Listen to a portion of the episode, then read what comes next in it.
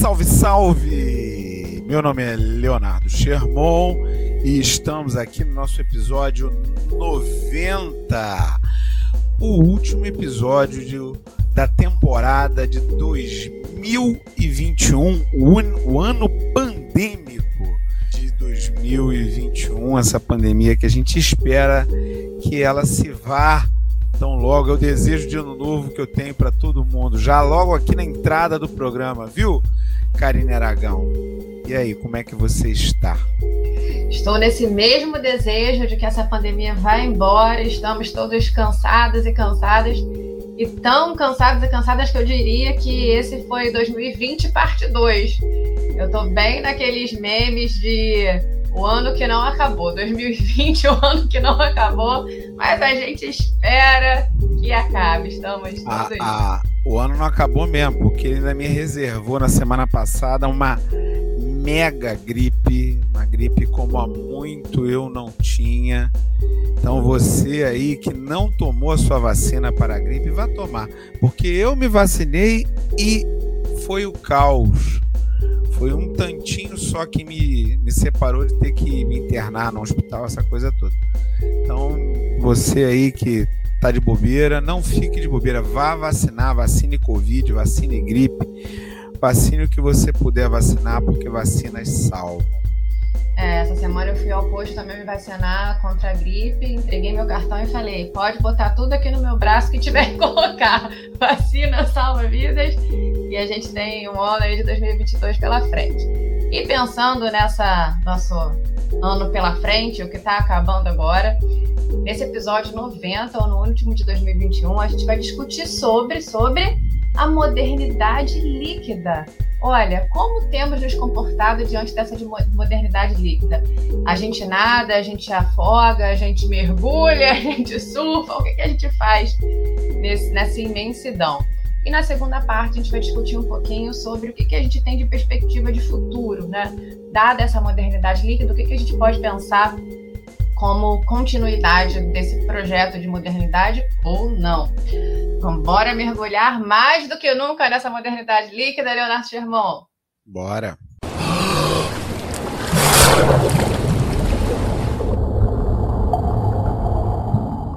Hoje nós estamos chegando ao episódio 90. Parabéns pra gente! Depois de dois anos de podcast, anos muito difíceis, porque pandêmicos ou porque a vida é mesmo assim, essa dureza da existência. Falei tipo Leonardo Germão, tá vendo? Já tô aqui influenciada. Não, mas eu não acredito na dureza da existência, não. Para mim, a existência é doce.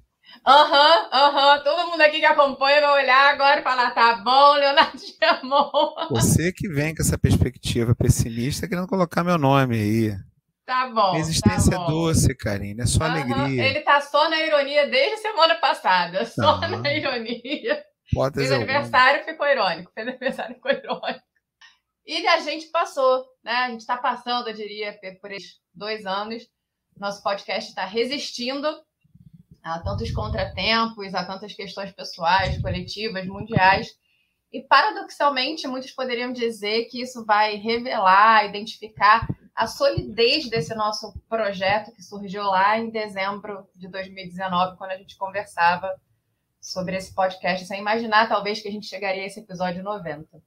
É, Para algumas pessoas, essa liquidez da modernidade hoje tem se transformado até numa modernidade gasosa para potencializar essa questão. Então, no meio dessas reflexões, Leonardo chamou uma grande pergunta para a gente fechar 2021 é o que, que você tem feito na modernidade líquida? Você, afinal, sagitariano que é, para relembrar o episódio da semana passada, nada nessa modernidade líquida? Nada, nada. Às vezes eu nado, às vezes eu me afogo, às vezes eu surfo. Mas essa ideia é, é uma ideia, é uma hipótese, né, de que existe uma modernidade líquida.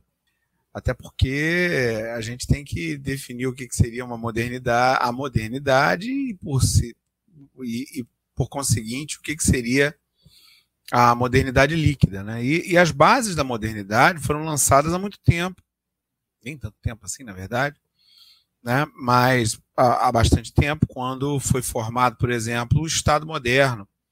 Né? Essas estruturas que nós temos hoje, elas basicamente são uh, estados modernos, né? muito eh, com algumas mudanças e tal, mas basicamente isso, a ideia de que existe um país com um governo delimitado, com uma fronteira, com pessoas que nascem naquele país e logo é, por fazerem parte daquele país, estão submetidas a um Estado, e aquele Estado gera deveres e direitos, traz direitos para as pessoas. Tudo isso surgiu na modernidade. Não só isso, outras coisas, né? novas formas de organização religiosa, por exemplo, como ah, o protestantismo, as mudanças que surgiram dentro da Igreja Católica. É, o mundo se tornou maior na medida em que se descobriu, a partir, é claro, de uma visão europeia, né? Se descobriu um, os outros continentes do planeta, né, os europeus, eles não quer dizer que não descobriu ninguém, porque as pessoas estavam vivendo as suas vidas, né? Mas ainda assim há uma integração a partir dali entre os continentes que a gente pode colocar aí como o início de, de todo esse processo que nós chamamos hoje de mundialização ou globalização, enfim, dependendo do conceito que a gente vai adotar. Então, e, e, é também o momento em que começa a, uma, uma organização profunda da economia, em torno, primeiro, da, do comércio, mas depois das atividades de produção industrial, do, dos bancos. Então, mais ou menos o mundo como a gente conhece hoje, né, é claro, muitas mudanças, mas o mundo como a gente conhece hoje, ele vem da modernidade, ele é um mundo da modernidade. Nós estamos vivendo a modernidade. Há aqueles que dizem que nós já estamos ultrapassando a modernidade, por isso a gente viveria pós-modernidade. É uma hipótese.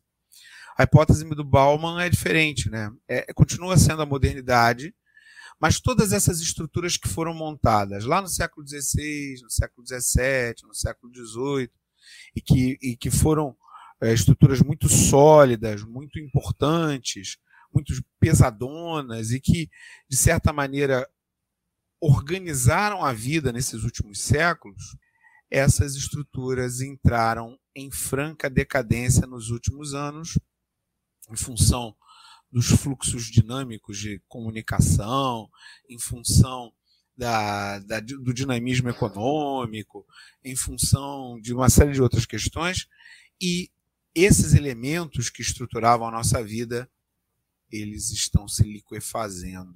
O que me, eh, me parece uma hipótese, se não é totalmente acertada, até porque a gente vai ter que analisar o que, que a gente concorda disso, o que, que a gente não concorda, eu acho que a gente não tem tempo para isso. Mas tem muito de, de, de, de, correto esse, essa, esse tipo de visão. Né? De fato, a gente está vivendo uma época em que muito daquilo que a gente conhecia como certo, como líquido e certo, não é. Olha, líquido e certo, hein? Não é, não é certo, porque é meio líquido, escorre entre as mãos, a gente nem se sabe muitas vezes como é que as coisas vão acontecer, né? A gente não tem mais aquela certeza. Eu lembro da minha avó, minha avó, como muitas avós, imagino, queria indicar o que, que você deveria fazer da vida, né? E ela dizia na época que bom mesmo era ser funcionário do Banco do Brasil ou é, comissário de bordo, comissário de bordo. E, e assim, eu, te, eu tenho certeza que são profissões muito boas, muito honradas e tal, mas que não era isso que ela estava pensando. Ela não estava pensando uma profissão que você tem que batalhar e conseguir um espaço e tal. Ela estava pensando numa profissão fixa, firme, que você pudesse passar a sua vida inteira ali. E eu acho que essas profissões elas não existem hoje, assim, né? Uma profissão que você possa sentar e, como dizia Raul Seixas, né, com a boca escancarada, cheia de dentes, esperando a morte chegar, esperar a aposentadoria, esperar a morte. Até porque a vida aumentou muito também, né? A vida, a expectativa de vida de uma pessoa que nasceu no início do século XX, ela era muito menor do que a expectativa de vida nossa, né? Que ninguém aqui imagina menos de 80. Ninguém imagina menos de 80 mais. Né? Menos de 80 é um. Fernanda Montenegro é a meta. Fernanda Montenegro é a meta, para começar, né? Fernanda Montenegro como Fernanda Montenegro, né? Assumindo a Academia Brasileira de Letras, produtiva. né, lúcida, inteligente e tal. Então, de fato, a gente é, a gente está vivendo uma época de liquefação mesmo de todas essas estruturas. E aí a gente fica meio perde mesmo a noção ao norte, né, ou o oriente, para escolhe aí o, o ponto colateral cardial que você queira. É, a gente perde mesmo, porque de fato o que a gente conhecia é, se desmanchou. Eu fiz a leitura essa, esse final de semana, livro do José Lins do Rego. Eu estava doente pra caramba, né? Aí doente a gente lê. É, e que chama Fogo Morto. E ele faz uma análise do, do final da, da cana-de-açúcar no Brasil. Né? Não o final, porque a cana-de-açúcar nunca acabou, porque salvaram com álcool e tal, mas o final do, do prestígio dos coronéis, o final do prestígio dos, dos grandes produtores de cana-de-açúcar do Nordeste ali, no final, início do século XX. E o desespero, o desamparo daqueles personagens frente a um mundo que tinha mudado completamente e, e, e, que os ameaçava, porque eles não sabiam viver naquilo ali. Né? Me fez lembrar de um outro, de uma outra obra que é uma obra de um romancista africano, é, Chinua Achebe, né? é um romancista nigeriano, tem uma obra muito importante, muito conhecida, O Mundo se Despedaça, muito dura também, e que vai, vai na mesma linha, né? É, é uma, é uma história de uma comunidade no interior da Nigéria, uma comunidade com muitos valores tradicionais e que vai vendo a chegada das pessoas de outras origens, principalmente dos europeus, querendo mudar tudo, e que aquilo tem uma profunda alteração no modo de viver ali, e, e as pessoas ficam totalmente eh, aparvalhadas e meio desorientadas, sem saber como. Você, é a pergunta que a gente se faz. A gente embarca? O que, a gente faz? A gente embarca totalmente e aceita a modernidade líquida ou vira resistência e fala: não, eu vou, vou me manter aqui naquilo que é sólido? Você falou da sua avó, do conselho da sua avó, muito curioso, né? Tem uma profissão fixa. E me lembra muito algumas experiências. Eu trabalho com, sou professora do terceiro ano do ensino médio. E muitas vezes falando sobre profissões é dos meus alunos. Ah, você não sabia? e muitas vezes falando com os meus alunos, minhas alunas sobre escolhas de profissões, eu falo para eles e para elas. Às vezes você vai entrar com uma cabeça na faculdade pensando que você vai exercer certa profissão, certo cargo, quando você estiver no meio da faculdade, esse trabalho já não existe, ou já não oferece tantas vagas. E é uma sensação de angústia, né? Eu não falo isso para eles e para elas para deixá-los angustiados e angustiadas, mas conscientes. E aí a gente vive, eu acredito que a gente vive essa velocidade das coisas como uma experiência contemporânea, uma experiência dessa liquidez. Hoje eu, por exemplo, li um artigo no meu país sobre inteligência artificial, um artigo muito bacana. E aí tem um momento que o artigo começava a falar sobre carros inteligentes, internet das coisas, estradas inteligentes, e isso num, num tempo muito curto. E eu fiquei um pouco assustada dessa velocidade, né? Eu falei, gente, daqui a cinco anos talvez exista um mundo aí que eu não reconheça. Então, essa, essa liquidez, essa velocidade, esse ponto sim, da velocidade. Muito, sim. muito, né? É, acho que essa, mesmo. É, essa velocidade da, da modernidade líquida, que o Bauman já aponta isso, ele aponta lá em 99, o que diria Bauman, né, em 1999, o que diria Bauman em 2021. É, essa velocidade da, da, da, modernidade líquida faz com que eu me afogue muitas vezes. Você começou falando que às vezes você nada, surfa, se afoga, eu diria que eu me afogo muitas vezes nessa modernidade líquida. E que a velocidade é um, um ponto é, é um ponto sensível para mim. A velocidade e uma outra questão nessa modernidade líquida que me pega também é a questão da superficialidade. Né? Quando o Bauman trabalha não só no modernidade líquida, mas no, nos outros que vem posteriormente, o tempos líquidos, o vida líquida, o vidus de consumo, o medo líquido, ele pega muito essa questão da, da superficialidade que me toca, assim como você falou da sua leitura do Fogo Morto, essa ideia da superficialidade, da superficialidade me toca muito. E essa superficialidade, para mim, está totalmente conectada a essa questão do tempo, né? de um tempo em que você percebe que as coisas vão mudar de maneira muito rápida e de um tempo que muitas vezes a gente é levado, levada a viver com uma agilidade que para mim é insana. Né? E aí eu fico pensando como a gente deixa de ter relações líquidas num tempo que te cobra o tempo todo, tempo que te cobra o tempo todo, né? Um trabalho. Num tempo que te cobra sempre tá numa disputa, tá numa produtividade insana, ininterrupta. Como que você sai dessa modernidade líquida e vive os seus afetos, né? E vive é, a imensidão. Eu gosto muito de metáforas, então eu fico pensando muito que essa modernidade líquida é quando a gente vai lá e molha só os pezinhos na, na praia e você tem um mar para mergulhar e existe uma cobrança do mundo que faz com que você vá lá, molhe os pés e saia correndo.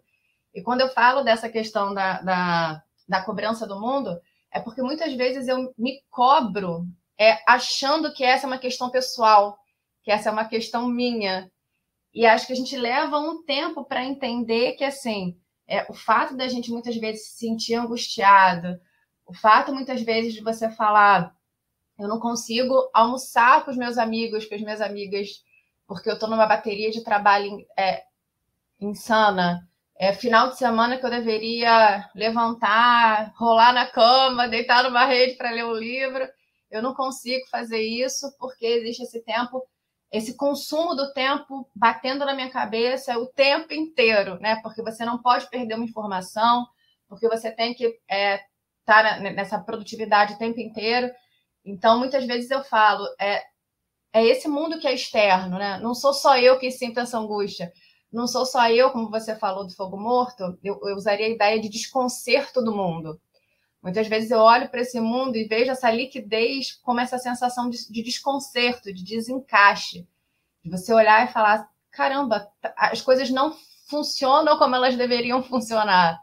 Né? Então, então, existe um mundo que vai muito veloz, que vai muito superficial, um mundo com uma desigualdade incrível, assim, e, e incrível no sentido ruim, né? Então, é, essa modernidade líquida para mim está muito associada a esse caminho. A gente assumir uma ideia de racionalidade, de potência absoluta, de disputa, que quebra a gente, que quebra a nossa subjetividade, né? que quebra as nossas possibilidades de relações, de, de afeto.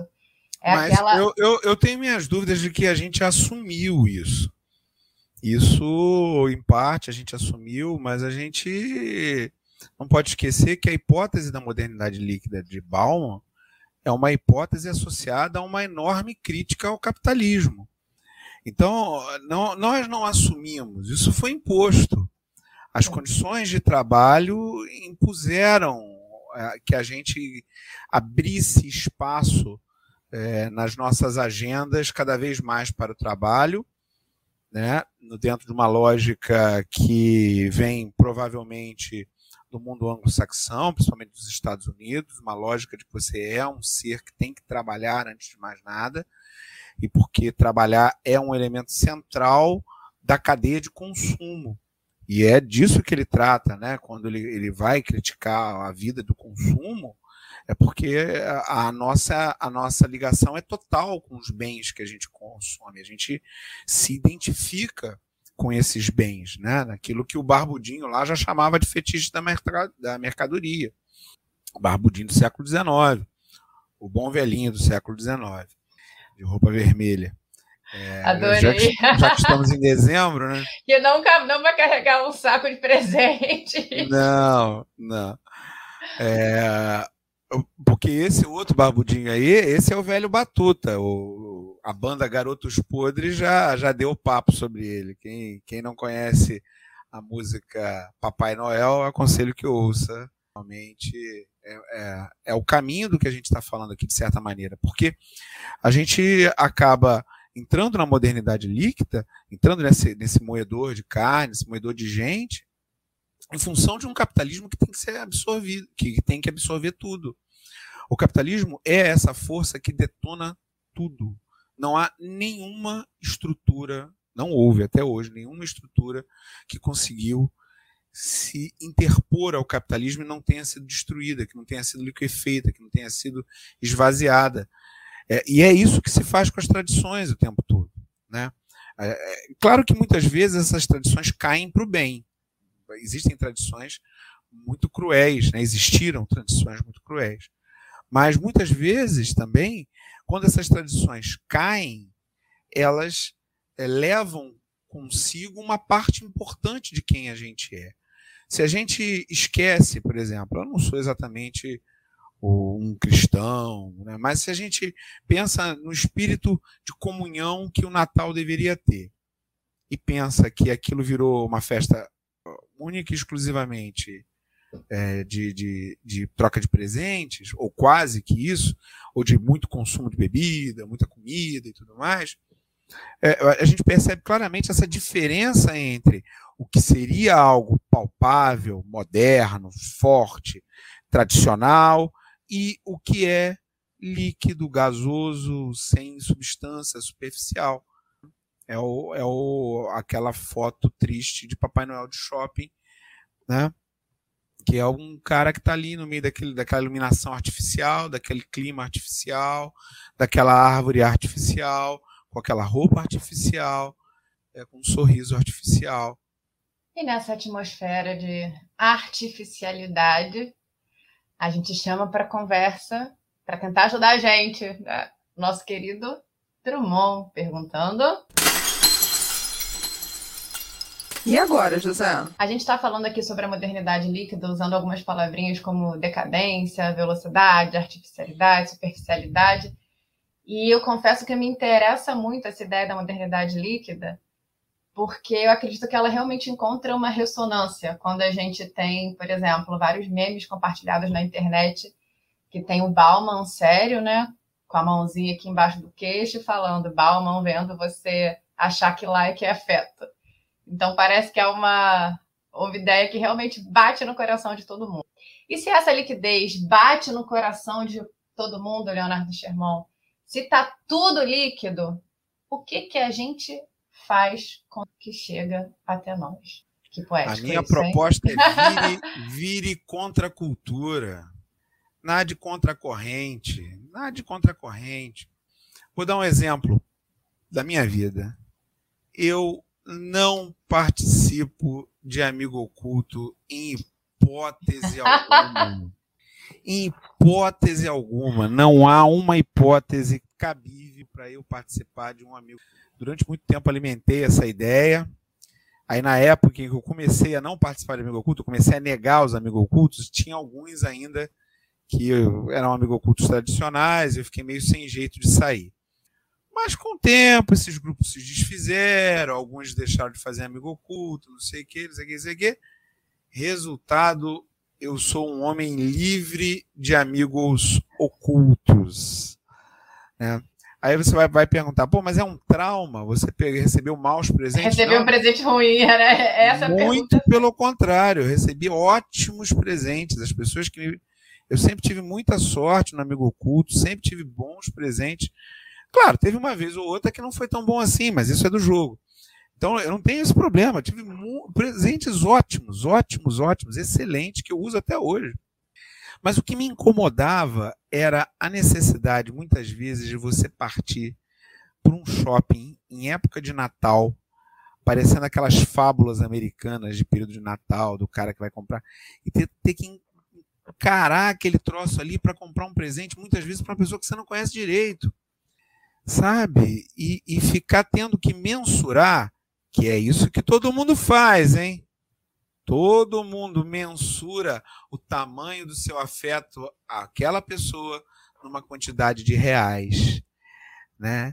Calma é, aí. quanto eu gosto dessa pessoa? Eu gosto dessa pessoa 50 reais, eu gosto dessa pessoa 100 reais, eu gosto, porque é assim que começa todo amigo oculto, né?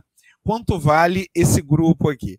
Esse grupo aqui vale. Ah, não, vamos fazer um amigo oculto aqui de 50 reais. Aqui vale 50 reais. A nossa amizade vale 50 reais. Ah, não, esse aqui é um amigo oculto de pessoas que se gostam mais. Então vamos fazer um amigo oculto de 100 reais. Né? Aí depende também da, da, da do, grupo né, que se esteja, que às vezes é um grupo com menos dinheiro, um grupo com mais dinheiro deve ser mais caro. Então, isso é um absurdo. O que eu quero no Natal é, é encontrar com você, Karine, minha amiga, com os meus amigos, com a minha família, e trocar uma ideia e compartilhar um alimento, se né, nós somos afortunados o suficiente. Né, a gente sabe que a situação é muito complicada por aí, temos um alimento, e talvez, quem sabe até, em vez de fazer amigo oculto, pegar uma graninha, ajudar alguém que está aí. Tem muita gente, aqui no Rio de Janeiro principalmente, muita gente passando necessidade. É muito mais importante isso do que qualquer amigo oculto do que a gente mensurar os afetos a partir de 5 reais, 10 reais, 15, 20, 100, sei lá. E, e dar coisas para pessoas que já têm tudo. Vamos fazer um outro amigo oculto, então. Vamos fazer uma grande festa de, de, de, de ajuda aí da galera para melhorar a vida aí do povo que tá. Tem muita gente na rua pior do que amigo oculto, para mim, ainda é aquele tal do inimigo oculto. Eu acho isso uma experiência ah, desastrosa. Eu também já participei disso. É e horrível. aquele amigo oculto em que você pode roubar, amigo oculto roubado. Isso sempre dá confusão. Então, assim, e o que é uma festa de Natal perfeita, né? Vamos roubar. É, sempre dá confusão. Você usou essa ideia da, da contracultura para falar nada contra a maré, né? É, essa semana eu na, na terapia conversava muito com a minha terapeuta sobre a questão dessa sensação do desconcerto do mundo. Se observar esse mundo líquido e falar, cara, eu tô me afogando nesse líquido, nesse mundo líquido aqui, não tem snorkel que resolva esse afogamento. E aí ela usou uma imagem para mim que eu achei muito bacana. Ela falou é, é talvez esse mundo seja líquido, você esteja se sentindo líquida, mas você já parou para pensar que o líquido, às vezes, é necessário para sair pelas frestas de, de uma caixa? E aí eu parei, pensei e falei, realmente, talvez essa percepção de que tem o líquido, o que, que eu faço com esse líquido que é a modernidade? Vou tentar sair aqui pelos mínimos espaços que a gente tem, porque o líquido às vezes é mais forte. Né? O líquido às vezes vai ter mais força que um sólido. Então, é, encontrar essa força. Adorei essa ideia. Né? Eu, eu gostei muito também, assim, ficou na minha cabeça. Encontrar essa força do líquido. Se é líquido, vamos encontrar essa força do líquido para escapar pelas beiradas. Né? E eu achei muito interessante. E cada um eu tenho, vai... eu tenho bons amigos, bons amigos. Se algum deles ouvir, vai, vai lembrar dessa frase aí, que eles criaram a frase: vamos quebrar tudo, cara. Não adianta você ficar na, na relação que te, que te maltrata, na, na situação que, que, que te, te aborrece, que né, quebra tudo, cara. E o líquido é ótimo nesse sentido, né? Porque o líquido também, quando vem, arrebenta com tudo. É, é isso. E eu acho que cada um vai ter mecanismos para encontrar essa força, né? Eu confesso que não é novidade, a minha força está muito nas minhas experiências literárias. Então, acho que é nesse momento, talvez, que esse líquido está quase me afogando, que eu vou lá na poesia do Drummond e me conecto com ele perguntando se a poesia é possível depois da guerra. E me conecto com um poema dele falando do sentimento do mundo, do grande peso de se sentir carregando o mundo nas costas. E me conecto com o poema dele quando ele fala da experiência de um boi ver os homens. É uma experiência animal vendo os homens se comportando. É, eu me conecto com, com, uma música do Cazuza falando tempo não para. Né?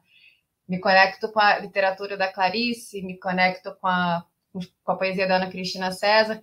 Então, você usou a palavra compartilhamento. Talvez esse compartilhamento estético seja uma forma de tentar não me afogar nessa modernidade líquida tentar, assim, talvez subir a cabeça, dar aquela respirada e falar, vamos lá, né? Nesse sentido, eu acho que, que a arte ajuda muito, essa empatia, né? No início você falava do Fogo Morto, por exemplo, do quanto você sentiu a leitura, é, e eu estou fazendo essas colocações agora de talvez seja o ninguém solta a mão de ninguém. O meu ninguém solta a mão de ninguém é o, essa experiência literária, né? Que é fundamental. É contra a cultura, talvez. Eu acho que acreditar, parar para ter uma experiência literária é contra. Essa, já é uma experiência de nadar contra a maré, né? Já é uma experiência é, de. Mas é isso, é, é nadar contra a maré mesmo, Karine. É, e também ninguém solta a mão de ninguém, não, solta algumas mãos, sim. Solta. As mãos que te puxarem para baixo, você é, solta. solta sim, e, e, e, e, segura outras. Né? É contra a cultura mesmo. Já que as tradições estão liquefeitas, vamos inventar outras. Né? Vamos inventar outras tradições que sejam mais bacanas e que a gente possa manter e que, e que possam dar sentido à nossa vida. Que não seja só o consumo porque o consumo não serve como base para nenhuma vida, para nenhuma vida.